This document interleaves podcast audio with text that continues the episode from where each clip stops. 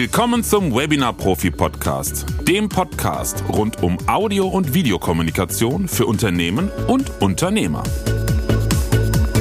Mein heutiger Gesprächspartner ist Martin Pioch. Er ist Unternehmensberater mit Schwerpunkt Vertrieb, Verkauf und Mitarbeiterführung und wir sprechen darüber, wie du sogar mit staatlicher Förderung neue Mitarbeiter findest und deine Mitarbeiter im Unternehmen begeisterst. Viel Spaß beim Zuhören. Hallo Martin, grüß dich. Hallo Florian, ich grüße dich zurück. Sehr schön, dass wir jetzt hier mal unser, unseren Podcast gemeinsam schaffen. Wobei ich muss ja, äh, muss ja zugeben, das letzte Mal habe ich ja kurzfristig verschoben. Aber jetzt haben wir uns endlich gefunden. Ja. Sehr schön. Wir haben ein sehr spannendes Thema, über das ich in der Form bisher noch mit keinem gesprochen habe. Das ist ganz praktisch, weil anfangs dachte ich, hey, mit Martin einen Podcast machen ist spannend, weil unheimlich viel Erfahrung im Bereich auch äh, Vertrieb und Verkauf, Beratung Training, Coaching hat, aber dann kamst du mit einem viel spannenderen Thema um die Ecke. Hm, äh, ja. Wie kam es bei dir dazu, dass du dich jetzt äh, ja so, doch sehr stark auch mit dem Thema staatlicher Förderung beschäftigst? Ja, also vielleicht erstmal grundsätzlich nochmal vielen Dank auch für die Einladung und ähm, das Thema Digitalisierung ähm, hat für mich an der Stelle schon einen riesen Vorteil, äh, dass wir einfach viel flexibler sind. Ja, wir sind beide ein paar hundert Kilometer voneinander entfernt und äh, in der alten Zeit war das ja ausschließlich äh, mit Präsenzgesprächen und Terminen äh, geübt und gewohnt. Und insofern bin ich schon mal glücklich. Ich sitze in Hamburg, du sitzt da im, im Rheinland. Sicher das. Seestadt und wir konnten ganz unkompliziert und trotzdem, ich denke mal, in, in vernünftiger Qualität uns jetzt auch neu verabreden. Das finde ich schon mal sehr, ne, das ist ein großer Fortschritt. Absolut. Und auch das Thema Fortschritt ist es, was mich zum Thema Digitalisierung gebracht hat, denn äh, es gab ja in den letzten Jahren doch und vielleicht sogar auch noch heute einigermaßen viele Gelegenheiten, sich als Unternehmer äh, die Frage zu stellen, ist das alles so richtig, was Vaterstaat hier tut? Ja, diese ganzen Maßnahmen. Und speziell in der äh, Corona-Zeit im Lockdown äh, gab es ja eben viele Einschränkungen und gleichzeitig aber auch entsprechende Unterstützung durch den Staat. Und ich habe das also beobachtet. Mich hat es nicht betroffen. Mhm. Mm, aber ich habe eben auch gesehen, wie teilweise, nicht immer, aber teilweise sehr unkompliziert auch Mittel zur Verfügung gestellt worden sind. Und ich weiß jetzt nicht, wie du das siehst, aber bei allem, was auch sicherlich negativ gelaufen ist, war ich da auch schon froh, zumindest äh, ja, in einem Land zu leben, wo es auch Zuschüsse gibt. Und das ganze Thema Digitalisierung ist ja nicht ganz billig, äh, je nach Unternehmen und je nach Digitalisierungsvorhaben. Und ähm, ich habe also jetzt in Corona viel Zeit darauf verwendet, mich auch selbst weiterzubilden, weiterzuentwickeln. Und habe hier auch eine, eine Weiterbildung gemacht als äh, Unternehmensberater und kann hier eben heute Unternehmen auch beraten, wie sie mithilfe staatlicher Förderung ihre Digitalisierungsprojekte zum großen Teil refinanzieren können. Mhm. Ähm, ja, und vielleicht das mal vorweg. Ähm, ich habe ja bei dir ein wunderbares Webinarstudio äh, gekauft und du hast es ja auch wunderbar mir äh, aufgebaut. Für mich selbst kam jetzt die äh, Erkenntnis etwas zu spät. Ne? Also alle Förderungen müssen immer erst beantragt werden. Genau, das kenne ich auch noch, ja. Und ähm, ich habe jetzt trotzdem Glück gehabt, in Hamburg gab es nochmal ein, ein Förderprogramm Digital Jetzt. Und ich habe jetzt nochmal für ein anderes Thema äh, nochmal 5000 Euro Förderung erhalten. Mhm. Kann also nur sagen, da ist oft mehr drin, als man glaubt. Das kann ich bestätigen, weil witzigerweise, ja. wir haben für unser eigenes Studio auch eine Förderung bekommen. Das ist jetzt kein Riesenbatzen, aber das war zumindest ein kleiner Teil der Technik oder ein gewisser Teil der Technik ist auch über eine Förderung ähm, äh, gelaufen. Ähm, was ich auch ganz kurzfristig, also ich weiß gar nicht, mhm. ich glaube zwei, drei Monate bevor ich eigentlich das Studio einrichten wollte, hat eine, befreundete Unternehmerin mir davon erzählt. Und ähm, ja, dann, das war auch, ich glaube, das hieß auch digital jetzt oder so ähnlich. Das gab es hier in Rheinland-Pfalz auch. Ich glaube, das ist sowas, was in jedem Bundesland ein bisschen anders abgewickelt wird. Genau. Spannend. Ja. Auf jeden Fall. Ja, du, wir hatten als Thema, wie Sie als Unternehmen oder wie du als Unternehmerin, als Unternehmer neue Mitarbeiter finden, vorhandene mehr begeistern und das Ganze doch mit staatlicher Förderung kann, machen kannst. Ähm, deine These war in unserem Vorgespräch, äh, oder These nicht, also ich kann es ja auch bestätigen, aber es ist halt ein Punkt, äh, neue Mitarbeiter finden und auch die, die vorhanden sind, begeistern. Gerade auch bei jüngeren Generationen. Das schaffen wir natürlich durch Anreize, die auch aus anderer Richtung kommen als jetzt der berühmte Obstkorb oder der Kicker ähm, mhm. oder äh, andere Annehmlichkeiten, nämlich die das tägliche Arbeiten betreffen. Ich habe es beispielsweise gestern, weil das Thema, um das es geht, ist Videokommunikation, logischerweise ist ja mein Hauptthema. Ähm, ja. Und da sagtest du, ja klar, auch mit einem, mit einem Webinar oder Videostudio kann man das machen. Mitarbeiter finden, ne, allein durch Recruiting, Social Media Präsenz und ähnliches, aber auch einfach mhm. durch den Mehrwert, das habe ich auch schon erlebt, und vorhandene begeistern. Und als du das eben sagtest, da ploppte mir gerade eine Erfahrung von gestern im Kopf auf. Gestern waren wir nämlich in München bei der Designfunktion in München und ähm, hatten ähm, Mitarbeiter Workshop und nochmal eine technische Schulung hinterher für deren Studio. Mhm. Und da war ich völlig überrascht. Hm, ist natürlich wild durchmischt. Ich sag mal von Anfang 20 bis bestimmt Ende 50. Und im zweiten Teil hatten wir junge Vertrieblerinnen, nur Damen, sag mal so 25 bis vielleicht, eine war Anfang 50, die meisten waren aber 25 bis maximal Mitte 30. Und die waren dermaßen Feuer und Flamme mit dem Studio, das im Sales einzusetzen. Die hatten so viele Ideen. Also ich war, ich habe sowas noch nie erlebt, weil die sofort mhm. gemerkt haben, ja. ne, also wir sind ja eh Digital Natives in dem Alter. Für uns ist es völlig normal, mit digitalen Medien unterwegs zu sein, äh, mit Video präsent zu sein und so weiter und so fort. Die haben sofort die ganzen Möglichkeiten wirklich auf dem Tisch gehabt und waren schon voll im Fieber, das Ganze umzusetzen. Das kann ich mir sofort denken. Also äh, wir Menschen sind ja immer auch so ein Stück weit bequem und ne, alles, was neu ist, äh, weckt auch natürlich auf der einen Seite eine gewisse Neugier, auf der anderen Seite auch eine gewisse Skepsis und äh, der Mensch tendiert dann doch eher dazu zu sagen, nee, warum, das haben wir doch noch nie gebraucht und was soll das mhm. und warum sollen wir hier Zeit und Geld investieren und andere Sachen sind ja viel wichtiger. Ja, und wenn es dann einmal da ist, dann fragen sich dieselben Firmen oftmals, okay, warum haben wir das nicht schon viel früher gemacht? Ja. Und insofern hm, denke ich mir, ist das eben auch so, so ein Thema der Innovation und des Wachstums an sich für Unternehmen, und Digitalisierung ist, meine Erfahrung ist für viele einfach auch nicht so greifbar, weil es ist so ein, so ein, so ein Überbegriff. Ja, was heißt jetzt Digitalisierung? Ja. Und äh, es ist eben mehr als ein Google-Kalender für die Mitarbeiter einzurichten oder irgendwie jedem so ein Smartphone hinzulegen, ähm, sondern es geht darum, aus meiner Perspektive etwas zu tun, was einen Mehrwert stiftet für die Kunden mhm. und für die Mitarbeiter. Und meine Erfahrung ist, dass Mitarbeiter, die eben so ein, so ein tolles Studio haben, was sie täglich benutzen dürfen, dass sie einfach eine ganz andere Identifikation zum Unternehmen aufbauen und natürlich auch ganz andere Kompetenzen mit ins Unternehmen einbringen. Und äh, mich würde mal interessieren, wie war denn da dann der, der Austausch untereinander bei den äh, Mitarbeiterinnen, ja, wenn es da auch eben so ein, so ein Altersgefälle, sag ich jetzt mal, gibt? Weil meine Erfahrung ist, dass dann die Jüngeren sich mit den Älteren auch auf eine ganz andere Art und Weise mal austauschen, was natürlich fürs Unternehmen sehr, sehr wertvoll ist. Also ich war wirklich, äh, weil wir hatten vorher eine andere Gruppe, ohne das jetzt mhm. bewerten zu wollen, negativ, aus anderen Bereichen des Unternehmens, die waren eher was verhaltener, vorsichtig, schon sehr, sehr interessiert, weil mhm. das auch auf freiwilliger Basis lief, ähm, aber waren noch sehr im, okay, wie setze ich das jetzt um und welche Möglichkeiten noch sehr im Nachdenken und jetzt bei den Vertrieblerinnen ähm, war das schon ganz anders und ich war völlig baff, dass auch die zwei älteren Damen, ich würde mal schätzen, Mitte, Ende 50, im Kopf auch sofort realisiert haben, okay, das Format können wir so machen und Videobotschaften, Video-Selling, Hybrid-Selling und so. Viele Sachen kannten die halt schon so aus der Theorie. Ähm, mhm. Waren vielleicht ein Ticken äh, vorsichtiger und in Anführungsstrichen langsamer, äh, nicht so forsch im direkt an die Technik rangehen und ausprobieren.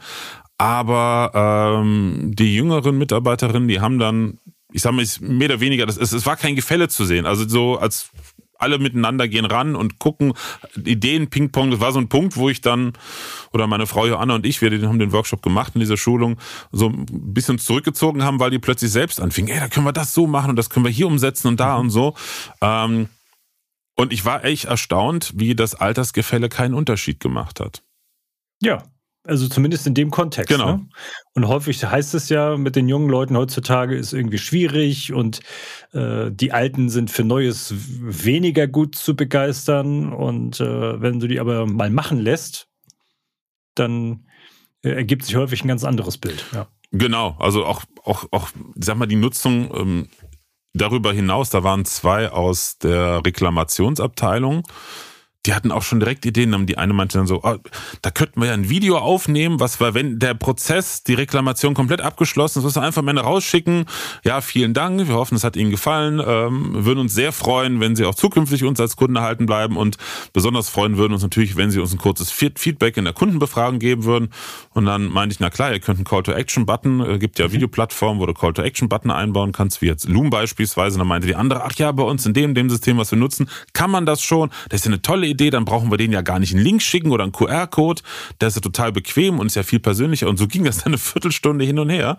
Ähm, mit, und, und dann waren auch die zwei äh, etwas älteren Damen, waren dann auch direkt mit drin. Ach ja, das können wir hier abbilden und in dem Prozess. Ne? Also ähm, es war also war wirklich, hat mich sehr begeistert, ähm, ja, wie, wie, wie, wie das Thema aufgenommen wurde und wir hatten das Studio haben wir vor knapp acht Wochen eingerichtet und haben direkt, wie wir es immer mhm. machen, nach der Einrichtung des Studios auch eine Schulung gehabt und von denen war keine bei dieser Schulung dabei.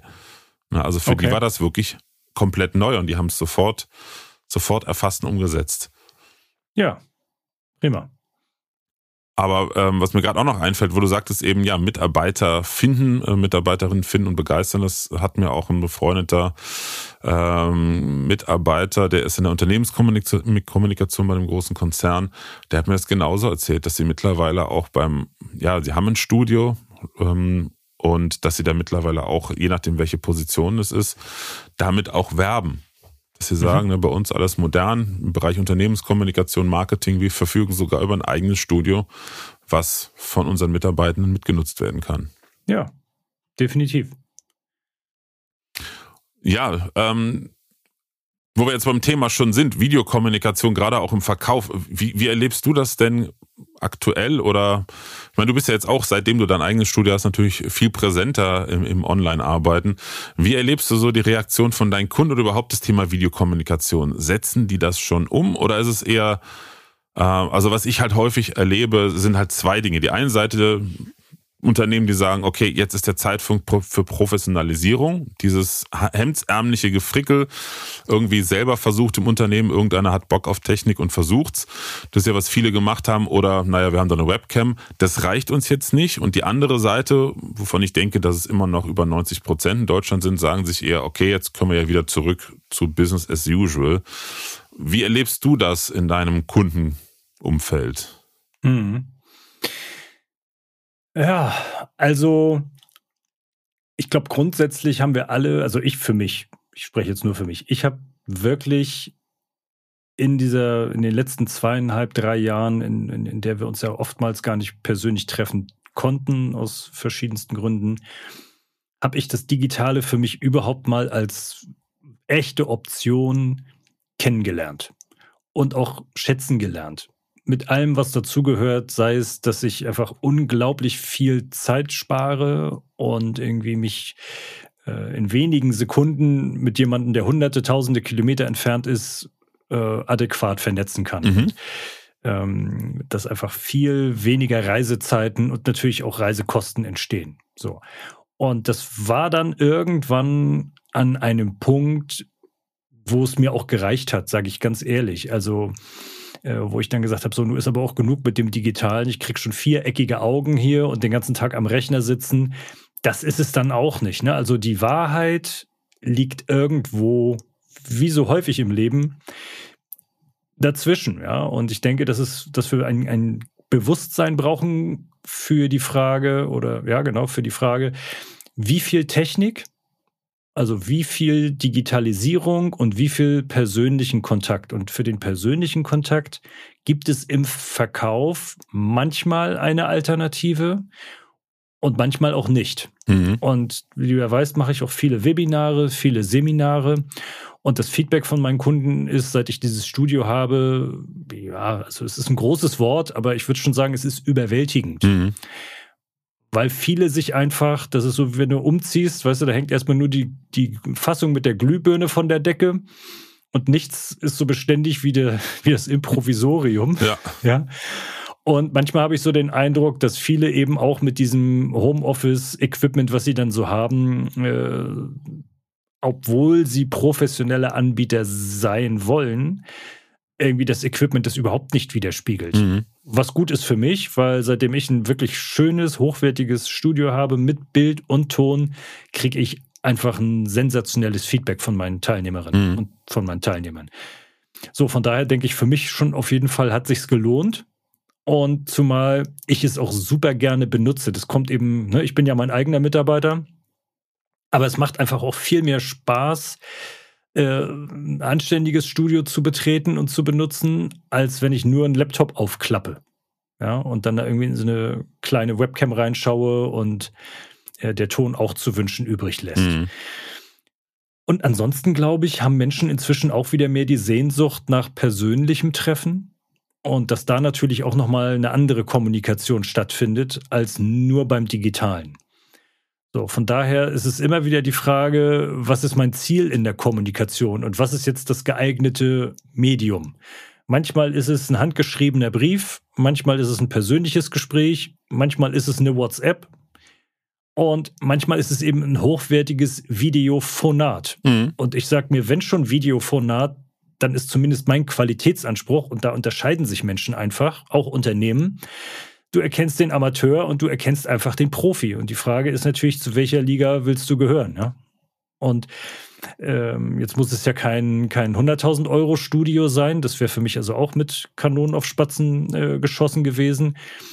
Aber äh, ich sag mal, ich habe jetzt, glaube 12.000 Euro investiert und das bin ich mir wert, das sind meine Kunden mir wert und das rentiert sich auch definitiv. Hm.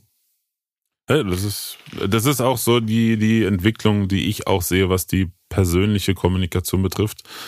Viele Menschen denken immer nur, weil das Thema ja, Digitalisierung der Kommunikation durch Video oder Videokommunikation äh, im, im, Unternehmensalltag integrieren, was ja mein Thema ist. Studio ist ja nur das Werkzeug dazu. Eigentlich äh, ist es ja viel mehr und viel wichtiger ist, auch was ich auch immer mehr selber feststelle, die Beratung und Betreuung vorher und nachher denken immer viele, äh, ich bin so wie so ein Computer-Nerd. Ne? Alles, was geht, irgendwie digitalisieren und online machen. Das ist natürlich absolut nicht der Fall. Das ist totaler Unsinn. Ich persönlich äh, kann aus eigener Erfahrung auch nur sagen, der persönliche Kontakt ist natürlich toll. Ich komme jetzt gerade aus München zurück. Äh, wie gesagt, gestern da die mhm. Schulung.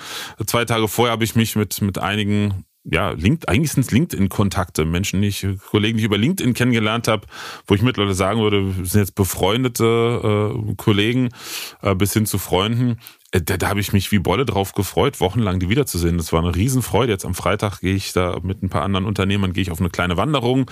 Freue ich mich auch wie irre drauf. Die meisten mhm. kenne ich eigentlich nur über LinkedIn digital, noch gar nicht persönlich. Äh, bis hin zu ganz vielen Netzwerktreffen, wo ich jetzt hingehe, LinkedIn Local. Wir sind jetzt auf verschiedenen Messen und so. Das ist schon super und das will ich auch ausbauen und, und, und machen. Aber es gibt Dinge, wie du schon sagtest, im Alltag, äh, wo man halt schnell über Videokommunikation äh, über hunderte bis tausende Kilometer gehen kann, ohne zu fahren und zu fliegen. Ähm, und viele kleine Prozesse zur Arbeitserleichterung, und da sind wir wieder auch bei einem Thema, nicht nur Mitarbeiter finden, sondern wenn man nicht genug hat, Arbeitszeit sparen, geht mit Videokommunikation auch hervorragend. Und da bin ich absolut bei dir so weit wie möglich, aber auch nur so weit wie nötig. Aber wenn man Videokommunikation einsetzt, bitte liebe Unternehmerinnen, Unternehmer und Unternehmen, macht's professionell. Weil es ist wirklich teilweise unglaublich. Also es ist teilweise unglaublich, was man sieht. Da wird gepredigt, ähm, gerade im Verkauf, wenn du zum, zum Kunden gehst, zieh dich vernünftig an, kriegst ein tolles Auto. Ja, beim Videocall, das kann dann aussehen wie irgendwie bei Hempels unterm Sofa, ne? Das ist dann ja. egal. Definitiv. Und gerade wenn wir über, über Verkauf nachdenken, hat für mich das Thema Videocall einen, mehrere große Vorteile. Also Punkt eins, in, in den allermeisten Fällen kann ich mir Notizen machen, ohne dass es jemand merkt. Ich kann ablesen, ohne dass es jemand merkt, einfach weil meine Hände nicht zu sehen sind. Ja, mhm. ich kann möglicherweise, ich berate ja auch Unternehmen, die haben Key Account äh, Vertriebler und die haben auch dann Verhandlungssituationen. Und ich kann bei meinem äh, Setup unauffällig auch das Mikrofon ausschalten und könnte jemanden, der mit mir auch noch im Raum ist, mal, weißt du, so ein, wie so ein Telefonjoker mal was fragen. Und ähm, was im persönlichen äh, Verhandlungskontext natürlich nicht geht. Mhm. Ja. So, und das sind alles aus meiner Sicht total legitime Mittel und Maßnahmen. Und für mich ist eben das Entscheidende, welche Botschaft sende ich, wenn ich ein ansprechendes äh, ja, Webinarstudio habe, welche Botschaft sendet das erstmal an mich? Ja, wie viel bin ich mir wert? Wie viel sind meine Mitarbeiter mir wert? Und wie viel sind meine Kunden mir wert? Mhm. Und da dürfen wir uns einfach die simple Frage stellen, Amateur oder Profi. Und ich finde, da gibt es nicht wirklich viel dazwischen. Also entweder hast du halt so eine billige Kamera und so ein Standardmikro, was eingebaut ist, oder aber du bist halt mit relativ wenig Aufwand schon wirklich in der Profiliga angekommen. Das finde ich ist das, das Schöne, weil es braucht hier äh, kein Monster-Invest, sondern überschaubares Invest. Und deswegen war ich auch sehr schnell bereit, das zu tätigen. Mhm. Es gehört halt ein bisschen mehr dazu, als die meisten so sehen. Das ist, glaube ich, auch noch so ein Thema ähm, bei der mhm. Überwindung ich veröffentliche ja keine Preise und das sind ja auch nur Richtwerte jetzt. Das heißt ja auch nur, das ist ein kleines Studio. Ich meine, grob kann man sagen, haben wir eben auch drüber gesprochen noch, dass so ab 15.000 bis 20.000 Euro liegen so die durchschnittlichen Starter-Sets für, für Unternehmen. Mhm. Du hast ja auch einen ganz kleinen Raum, bei dir ist noch was anderes. Die meisten haben ja größere, größere Räume, so ab 20 Quadratmeter ist es dann auch spannend, wenn man zum Beispiel noch mit zwei, drei Leuten präsentieren möchte, mhm. ähm, auch ein paar Produkte mit zeigen möchte. Ähm, und da ist ja nicht nur die Technik so dabei, sondern das viel wichtigere als Kamerakauf und Mikrofon ist der Raum außenrum, die Raumakustik. Da habe ich auch mhm. gemerkt, da ist zwar in Köpfen schwirrt rum, haben wir schon mal gehört, dass es wichtig ist, aber warum, wissen die meisten noch nicht, es sei denn, sie haben negative Erfahrungen gemacht. Und ähm, das Ganze auch umsetzen, weil einfach nur ein Studio haben, ne, also wenn man jetzt nicht nur einen Anwendungsfall hat oder sagen wir ein klares Szenario, ein klares Ziel, wie es bei dir der Fall ist, sondern im Unternehmen geht es ja auch darum, in mehreren Abteilungen solch ein Studio zu nutzen, dann, dann geht das nicht ohne auch eine entsprechende Begleitung und äh, ja, Prozessentwicklung, die gemeinsam stattfinden muss. Aber dann, genau. dann kann es wirklich rennen, beziehungsweise dann rennt es auch, kann ich aus Erfahrung sagen. Ja, ja. Ich war letzte Woche bei einem befreundeten Unternehmer, die kommen aus dem Bereich, die entwickeln Labor-Messinstrumente. Mhm. Und da hat er uns, äh, eine Freundin und ich, wir haben uns das mal angeschaut, so eine kleine Führung gemacht. Und ähm, die haben ein professionelles Foto- und Videostudio, wo dann äh, regelmäßig der Inhaber und auch mein Bekannter als Geschäftsführer vor der Kamera stehen und interne Videobotschaften aufnehmen, die sie dann an, äh, an, die, an die eigenen Mitarbeiter versenden und auch ähm, Videos produzieren für die Kunden. Mhm. Und ich fand das total super, weil natürlich, und das wissen wir, äh, ein Videoinhalt deutlich häufiger konsumiert und geteilt wird als das geschriebene Wort. Das fängt ja bei der Videobotschaft ja, im, im E-Mail-Kontakt schon an. Genau, genau. Also von daher ist das durchaus ein interessantes und wichtiges Medium. Was natürlich auch Grenzen hat, keine Frage. Ja, nur es hat eben auch seine Vorzüge. Mhm. Und die haben das als, als wirkliches Studio, das heißt, da ist, ist eine Crew dabei, die es bedient oder als Selbstfahrer? Ja, okay. Ja, ja, das ja. Ist, die haben jemanden eingestellt, der da eine hohe Affinität hat, der hat also, ähm, ich will nicht sagen No-Limit-Budget gehabt, aber der durfte sich alles selbst zusammenstellen und äh, ich weiß nicht, ich habe sechs Kameras gezählt und wirklich alles sehr professionell, auch mit äh, Akustikpanelen und alles perfekt ausgeleuchtet und so. Also das ist schon richtig. Mhm äh, toll gemacht dort. Ja, das ist ja. für viele Unternehmen, das erlebe ich in, äh, in, Gesprächen, ist das zum Beispiel auch ein ganz großes Hindernis. Wir haben eh schon eine, eine sehr dünne, dünne, Personaldecke. Wie sollen wir da jetzt noch jemanden finden, der bei uns intern das Studio betreut, noch jemanden einstellen dafür? Hm, dafür reicht's nicht. Und das ist dann auch das Wichtige im Vorfeld abzuklären, wofür soll es genutzt werden? Weil unser Ansatz ist ja in 99 Prozent der Fälle halt Selbstfahrerstudios mhm. ähm, zu, äh, zu konzipieren und einzurichten, wie es bei dir auch der Fall ist. Genau. Wobei interessanterweise gerade haben wir auch zwei Projekte auf dem Tisch liegen, wo wir in den Vorgesprächen sind, die eine Mischung haben möchten, die wirklich beides mhm. machen möchten. Auch gerade ein großes Besteck für die für die äh, ja, größeren Videoprojekte, sage ich mal. Also es geht auch beides. Ja. Du sagtest eben schon, auch im Verkauf, Thema Hybrid Selling. Ähm, mit Schwerpunkt Video äh, im Hybrid Selling. Was würdest du sagen, ähm, ist da so die Entwicklung? Geht es da vorwärts oder ist es auch eher schleppend? Bei den Unternehmen? Hm. Was genau meinst Die du? Die Umsetzung, ob, also ob, Video im, im Verkauf auch eingesetzt wird oder ob sich da Unternehmen ähm, nur auf, sag ich mal, einen normalen Videocall. Also der Klassiker ist natürlich, als durch Corona die, der persönliche Kontakt nicht möglich war, dass man halt einen Videocall angesetzt hat, eine Telefon- oder Videokonferenz statt Telefon. Ähm, Aber es gibt ja noch viele andere Möglichkeiten, wie man Video im Verkauf einsetzen kann. Eine davon sind halt Videobotschaften oder solche, äh, solche Formate, so kleine Snippets. Welche Erfahrungen siehst du da bei den Unternehmen, mit denen du zu tun hast? Wird sowas schon umgesetzt? Wissen die davon? Mhm. Mhm. Also angefangen hat es ja mit dem Klassiker der TV-Werbung. Also, das ist sozusagen meine Antwort auf die Frage, ob das Medium Video für Verkauf funktioniert. Mm, ja. ja. Und äh, dann war der zweite Schritt, dann haben sie uns im Baumarkt solche kleinen Fernseher hingestellt, wo dann eine markante männliche Stimme über den neuen Lackreiniger erzählt hat. Und dann bleiben Menschen stehen und heutzutage sieht man die Dinger immer noch. Mm. Ja. Das sind die sogenannten stummen Verkäufer, die aber doch was zu sagen haben. Mhm. Und dadurch, dass Menschen immer weniger lineares Fernsehen schauen, ähm, weichen eben die Intelligenten und Cleveren auf die sozialen Netzwerke aus. Und da siehst du halt quer durch die Bank ganz viele Verkaufsvideos, mhm. ja. Und das sind einfach gut gemachte Inhalte. Und da würde ich nicht sagen, schlägt der Große den Kleinen, sondern der Schnelle den Langsamen. Und große Unternehmen zahlen wahnsinnig hohe Beträge an die sogenannten Influencer. Mhm. Und die Influencer sind heute das RTL und das Sat1 von 1998, will ich mal sagen. Mhm. Und die Millionen, die da heute weniger ausgegeben werden, weil die Reichweite über das Medium TV einfach abnimmt, die holen sich heute die Influencer mit höchst professionellen Agenturen. Und wenn ich mir anschaue, wie die Influencer ausgestattet sind, was das für eine Videoqualität ist, dann sage ich, ja, Wisst ihr, ihr, ihr lieben Firmen, wenn ihr es nicht macht, dann kommt ein anderer, investiert mal 30.000 und nimmt euch dann 30.000 für einen Post wieder weg. Mhm. Das sind tatsächlich Beträge, die an Influencerinnen und Influencer bezahlt werden, wo ich sage, okay, die Welt ist voll mit Leuten, die Spaß daran haben, solche Videos zu drehen. Warum stellt die keiner ein? Gibt denen, keine Ahnung, auch ein anständiges Gehalt und spart dann das im Marketingbudget. Also wenn ein Unternehmen hier ganzheitlich denkt, mhm dann kann es hier äh, definitiv sehr viel Geld sparen. Und vor allem behält es einfach die Kundenhoheit. Weil was nützt es dir als Unternehmen, wenn ein Influencer eine hohe Reichweite hat, in dem Moment, wo der nicht mehr für dich aktiv ist, sondern für den Wettbewerb, ähm, der, nimmt der ja auch die Kunden mit, die tatsächlichen.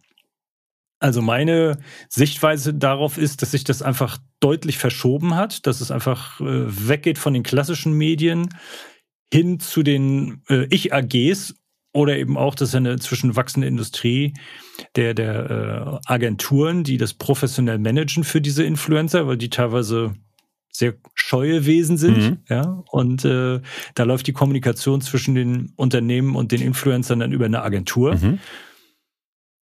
Und warum nicht selbst einflussreich werden? Warum nicht selbst Reichweite aufbauen? Also, ja, klar. Gibt's ja, also deswegen denke ich mir, es gibt genug pfiffige Menschen da draußen, die darauf Lust haben und ähm, die brauchen einfach eine Plattform. Mhm.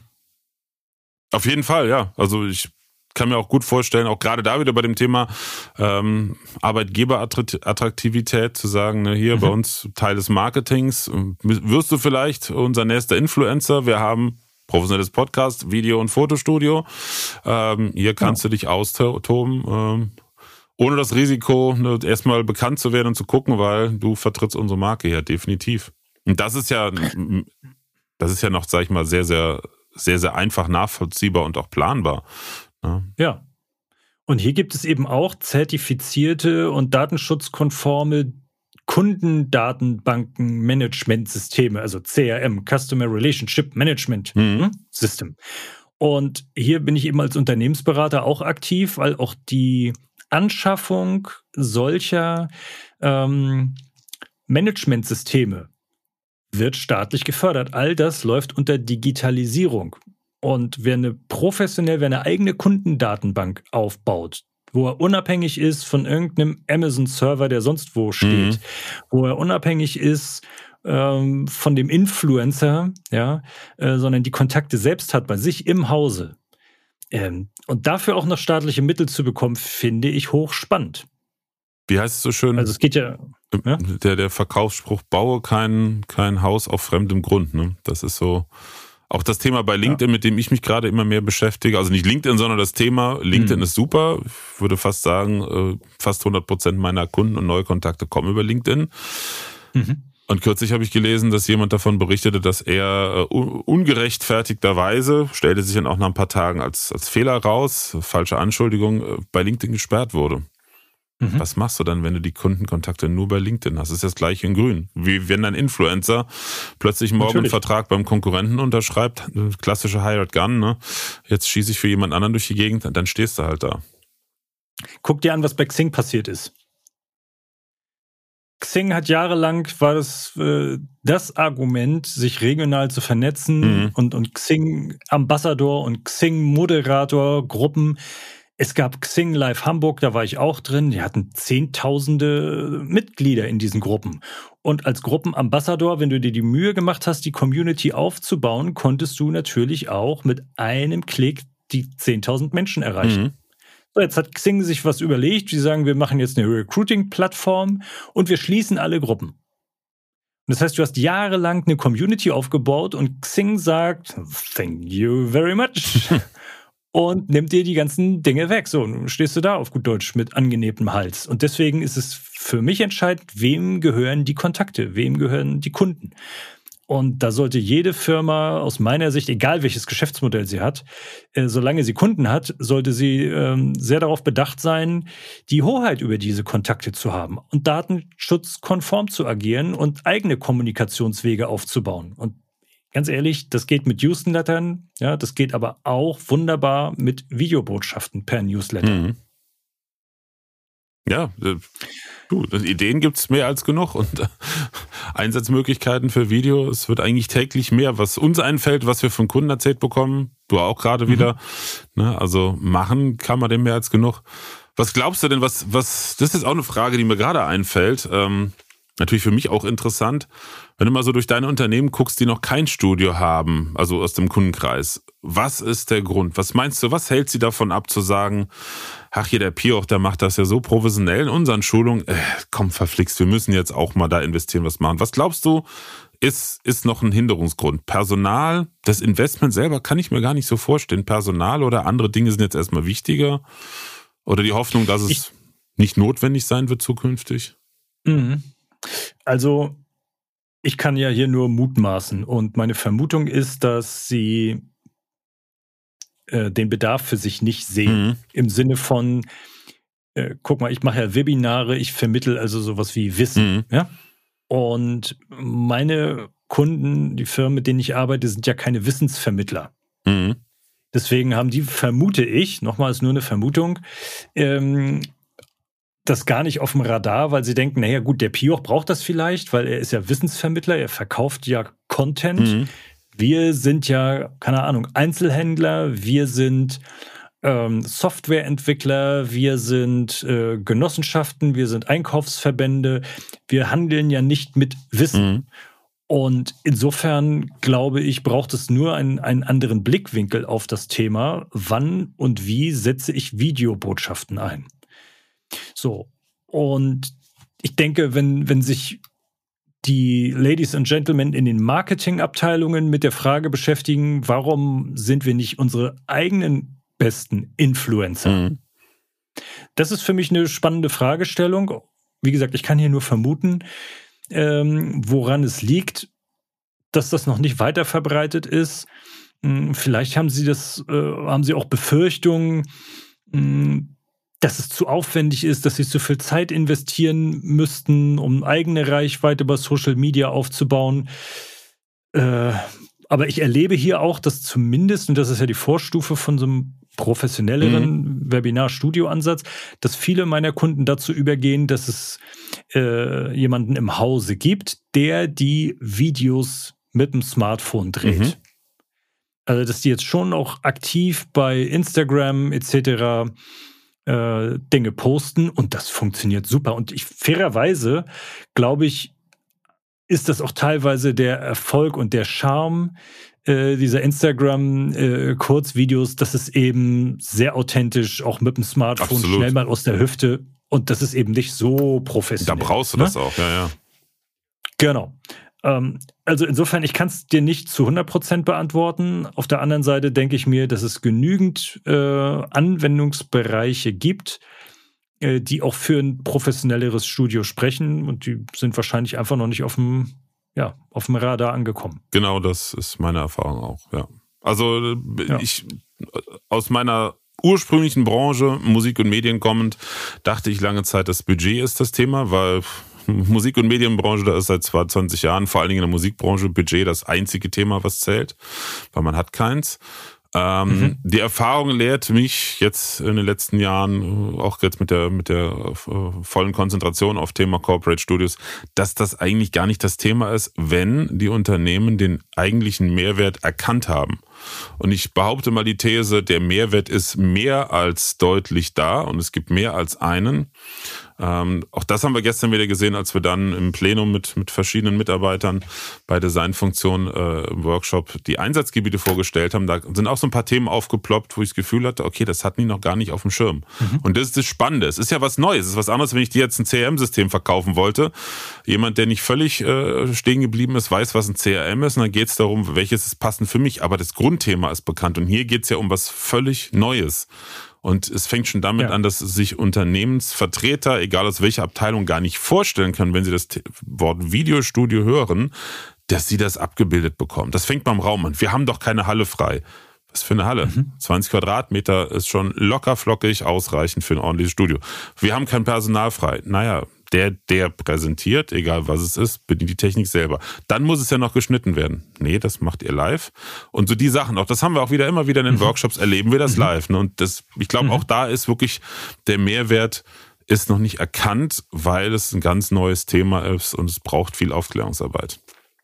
Das ist übrigens auch der Grund, warum wir eben darüber gesprochen hatten, dass wir jetzt mit unserem Pop-Up-Studio vermehrt auf Messen und auf Kongresse gehen. Mhm A, um natürlich einen Mehrwert auch für die Veranstalter zu bieten, ähm, B, aber auch um das Thema mal nach draußen zu bringen, zu sagen, hey, guckt hier, das ist so ein Studio, das kann, das kann jeder bedienen. Das ist sehr einfach. Ja. Definitiv. Also aus meiner Sicht im Verkauf und im Kundenkontakt ähm, ist das ein absolutes äh, Muss. Ja, also wer einen gewissen Anspruch an sich selbst hat als, als äh, Unternehmer äh, und hat Vertriebler, die Online-Kontakte äh, haben zu Kunden, zu Einkäufern, äh, das macht so viel mehr Eindruck. Mhm. Und da brauchst du natürlich überhaupt nichts aufzeichnen, ja. Also das käme wahrscheinlich auch nicht so gut an, wenn da irgendwelche Kundenverhandlungssituationen aufgezeichnet werden würden. Ähm, aber jeder, der irgendwie eine Hotline hat, äh, wo es auch einen Videocall gibt, du, der Endverbraucher, der Kunde hat möglicherweise die Kamera aus.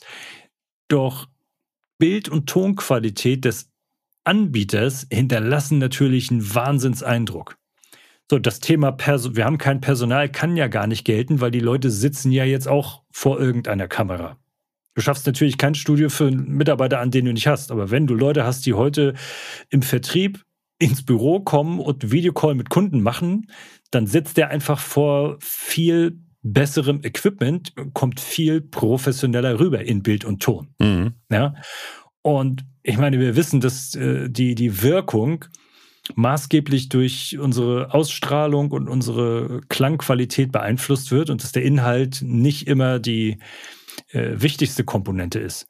So, von daher wäre das, wenn ich heute eine Firma äh, betreiben würde, wäre das Pflicht, weißt du, in jedem Autohaus, wo Videocalls gemacht werden, überall, wo mit Kunden interagiert wird, gehört für mich sowas zum Standard. Mhm.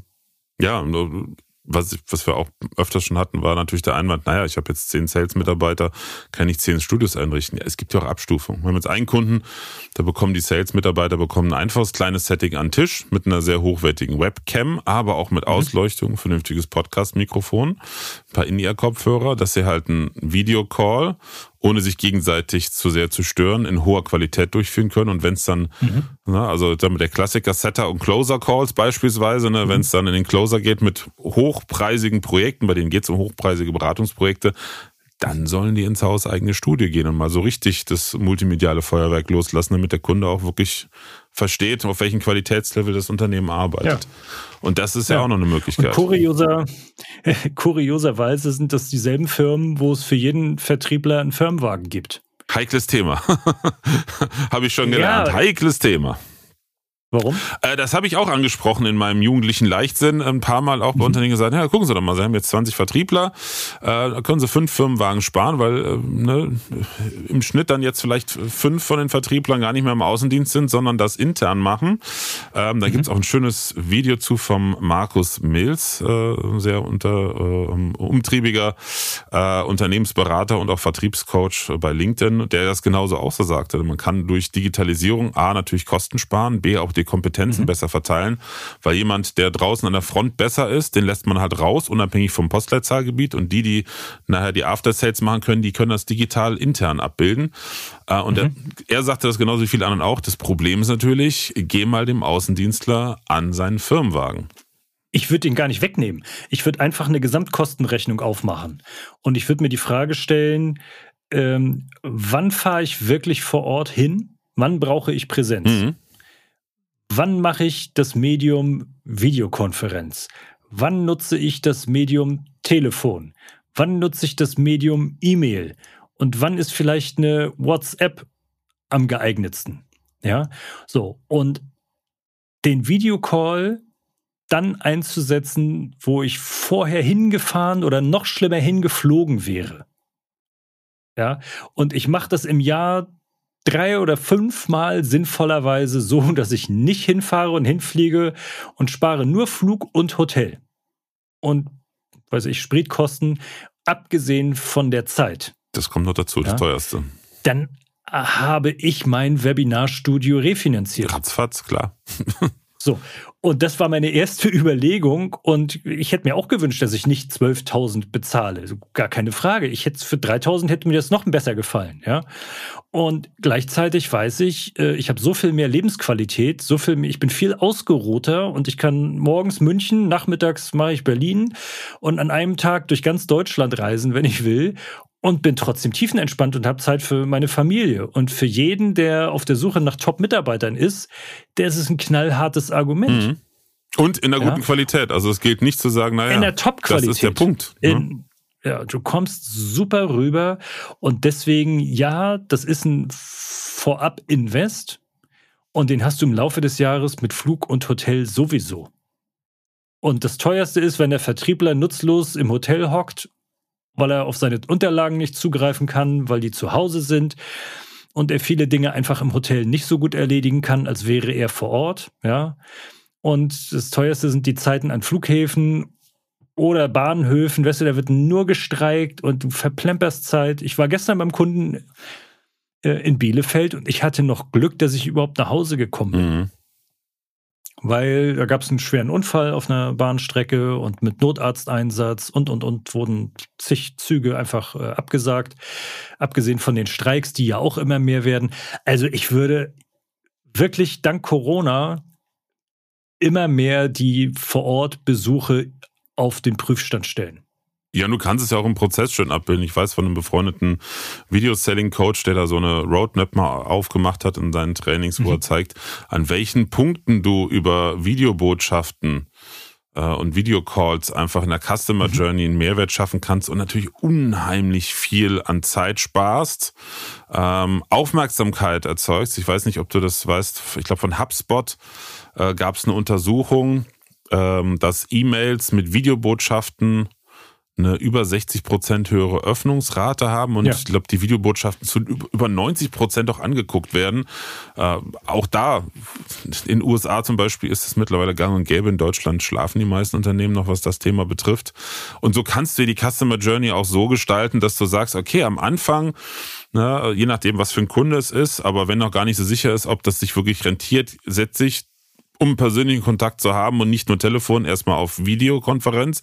Wenn da ein berechtigtes mhm. Kaufinteresse ist, dann kann ich immer noch rausfahren äh, und mit demjenigen sprechen. Aber es geht ja auch darum, du, du setzt dich ja ganz woanders ab. Klar, wenn ich jetzt Klopapier, 0815 Klopapier verkaufe, wo es um Centbeträge Unterschied zum Konkurrenten geht, Ne? Wenn es nicht die Menge macht, sondern nur geringe Margen, okay, aber wenn es um hochpreisige oder um hochqualitative Produkte geht, hallo, ich verstehe es einfach nicht, dass da immer noch äh, mit alten Mechanismen gearbeitet wird oder im Maximalfall mit einer externen Webcam. Ich finde, das geht, das geht gar nicht.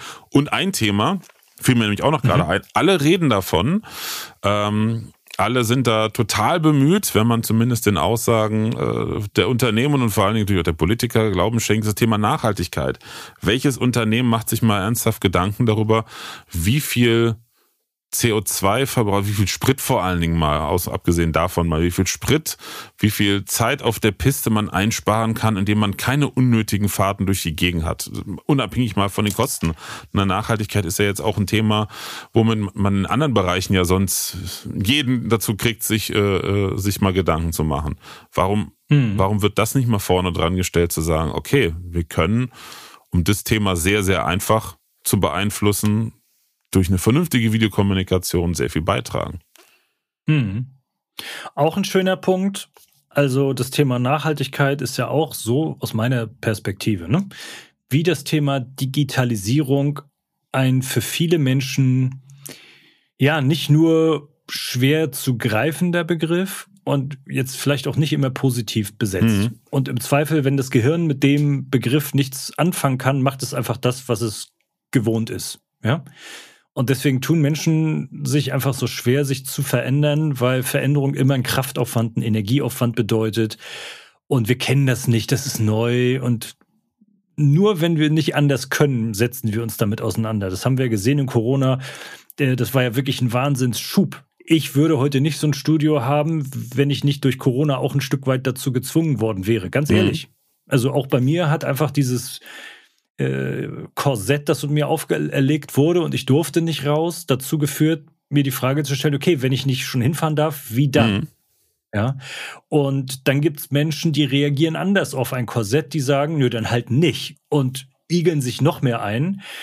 Und jetzt, wo sie wieder dürfen, machen sie das, was sie vorher geübt haben. Also ähm, das Thema Nachhaltigkeit spielt natürlich auch eine große Rolle, aber es betrifft viele von uns nicht persönlich, deswegen ist es nicht greifbar und deswegen machen sich auch viele nur rudimentär dazu ihre Gedanken. Und andererseits sage ich auch ganz ehrlich, sollten wir auch ein Bewusstsein dafür haben, dass jede E-Mail und jedes Videofonat, diese ganzen Serveraktivitäten auch einen wahnsinnigen Stromverbrauch haben und somit auch alles andere als CO2-neutral mhm. sind. Also auch hier. Ne?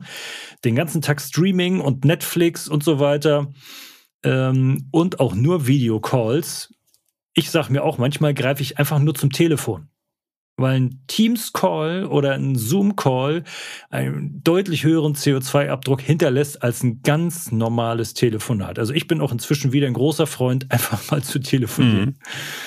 Ja. ja, ja, aber das ist ja der, der, ist ja der Punkt, dass es ja nicht um entweder oder geht, sondern einfach ja. um, um die, äh, ja, die, die Bandbreite an Möglichkeiten, die zu nutzen. Ich genau. meine, es gibt Bereiche, also ich kenne es von Handwerkern, da wird noch Fax benutzt. Ja. wenn es zweckdienlich und, und wichtig ist, also klar, dann nutzt man halt Fax. Genau. Natürlich, ein Handwerker über einen Videocall zu erreichen, wäre jetzt auch, glaube ich, eher sehr außergewöhnlich. Aber wie gesagt, es fehlt, glaube ich, ganz, ganz häufig so ein bisschen ähm, die, der Einblick äh, in die Möglichkeiten, die man nutzen kann und einfach die daraus resultierenden Vorteile. Ich kann es immer wieder ja. nur sagen, das ist ja. jetzt keine reine Werbung, du kannst es ja aus deiner Erfahrung auch bestätigen. Wenn man sich einmal damit ernsthaft beschäftigt hat, ist es viel weniger komplex, es ist viel, viel einfacher, als die alle sich das vorstellen und es bringt viel mehr mhm. Vorteile mhm. mit sich, als alle sich das vorstellen. Absolut, hundertprozentig. Also wenn es einmal installiert ist, und da bin ich dir immer noch sehr dankbar, dass du das gemacht hast, das hätte ich nicht hinbekommen, ehrlich. Ähm, dafür habe ich einfach zu wenig Ahnung von der Technik, aber ich meine, du bist hierher gekommen, hast das hier alles aufgebaut, professionell verkabelt, ähm, so dass ich einfach nur Plug and Play einen Knopf drücke, schalte meinen Rechter ein und kann loslegen. Mhm. Ne? Und äh, das macht es mir natürlich sehr, sehr einfach. Ja, auch mit meinen begrenzten technischen Fähigkeiten äh, hier ein gutes Ergebnis abzuliefern. Ja, gerne.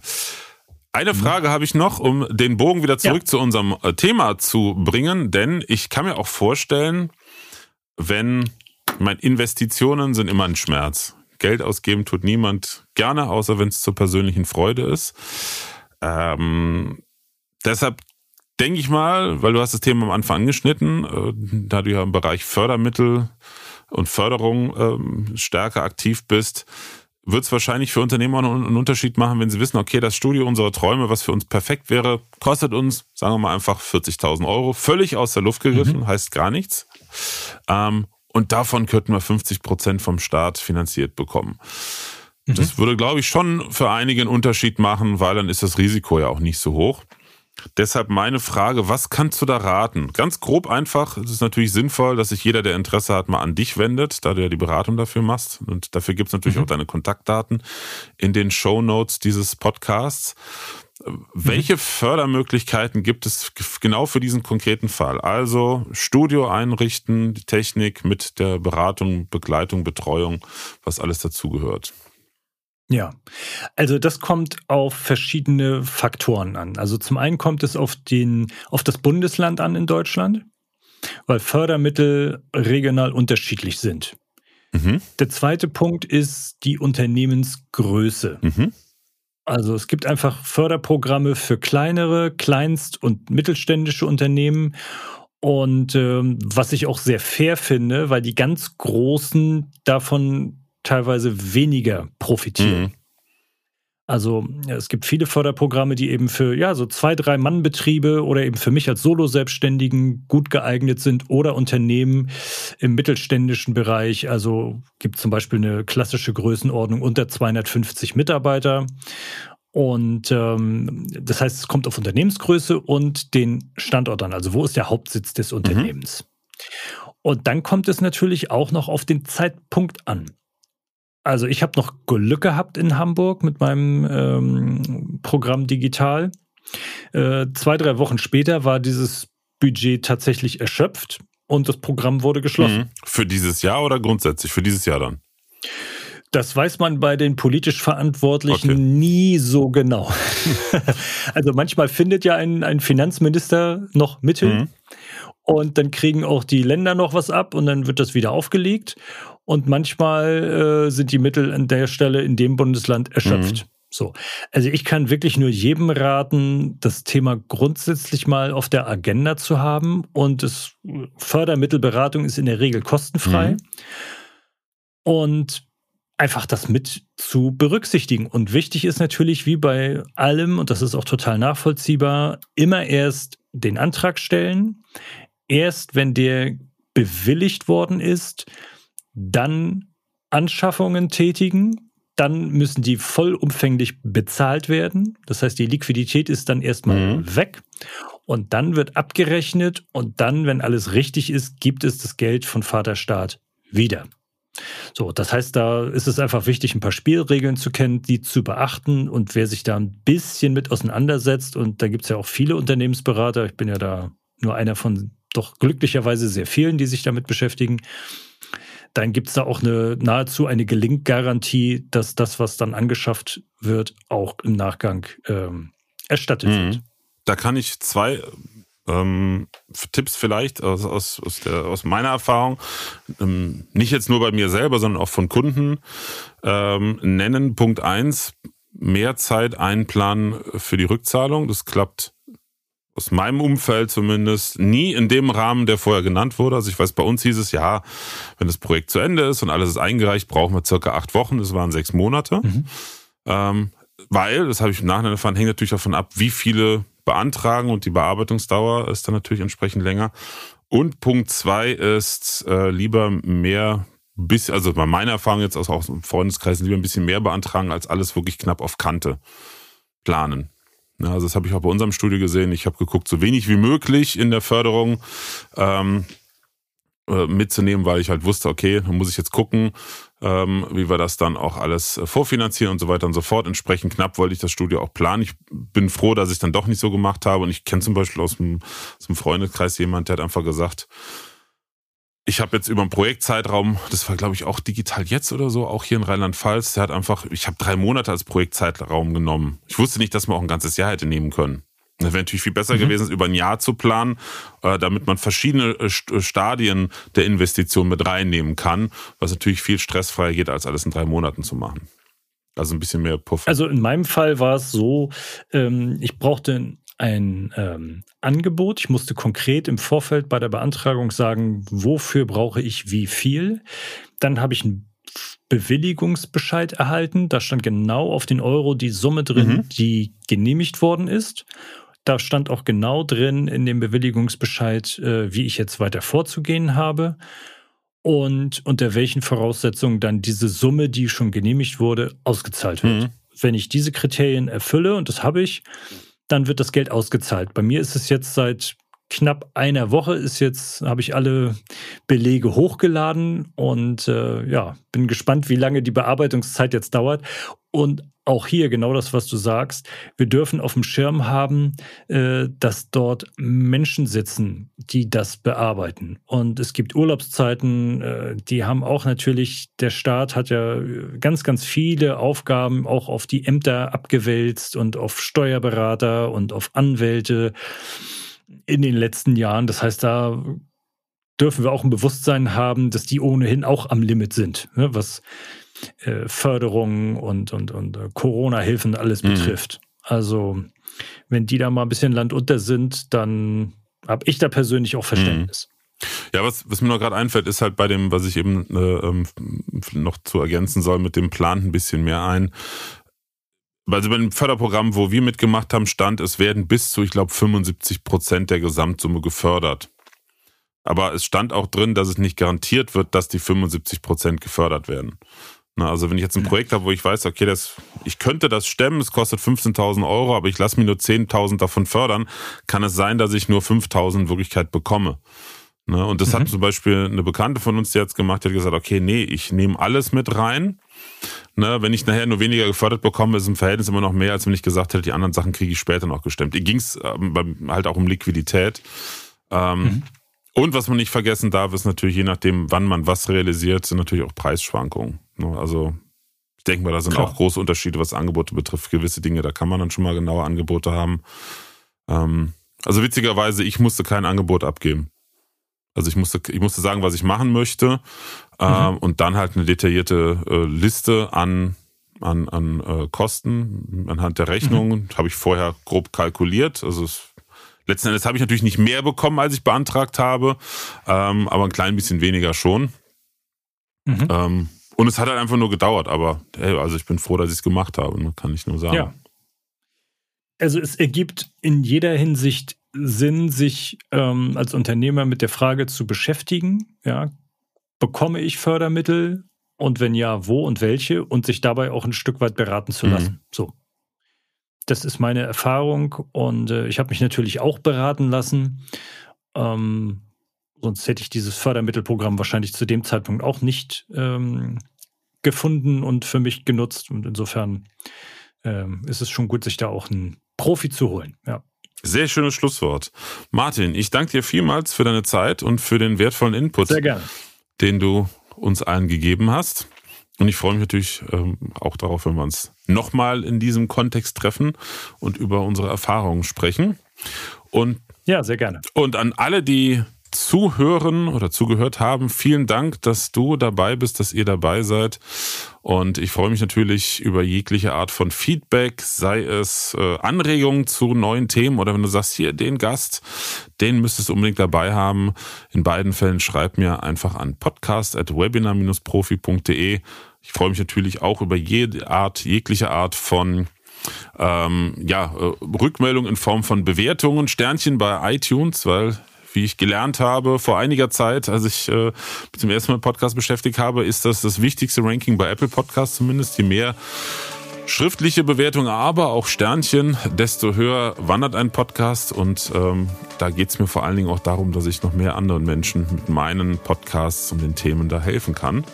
Und in diesem Sinne wünsche ich noch eine wunderschöne Restwoche und sage bis zum nächsten Mal. Tschüss! Präsenz war gestern. Online ist heute.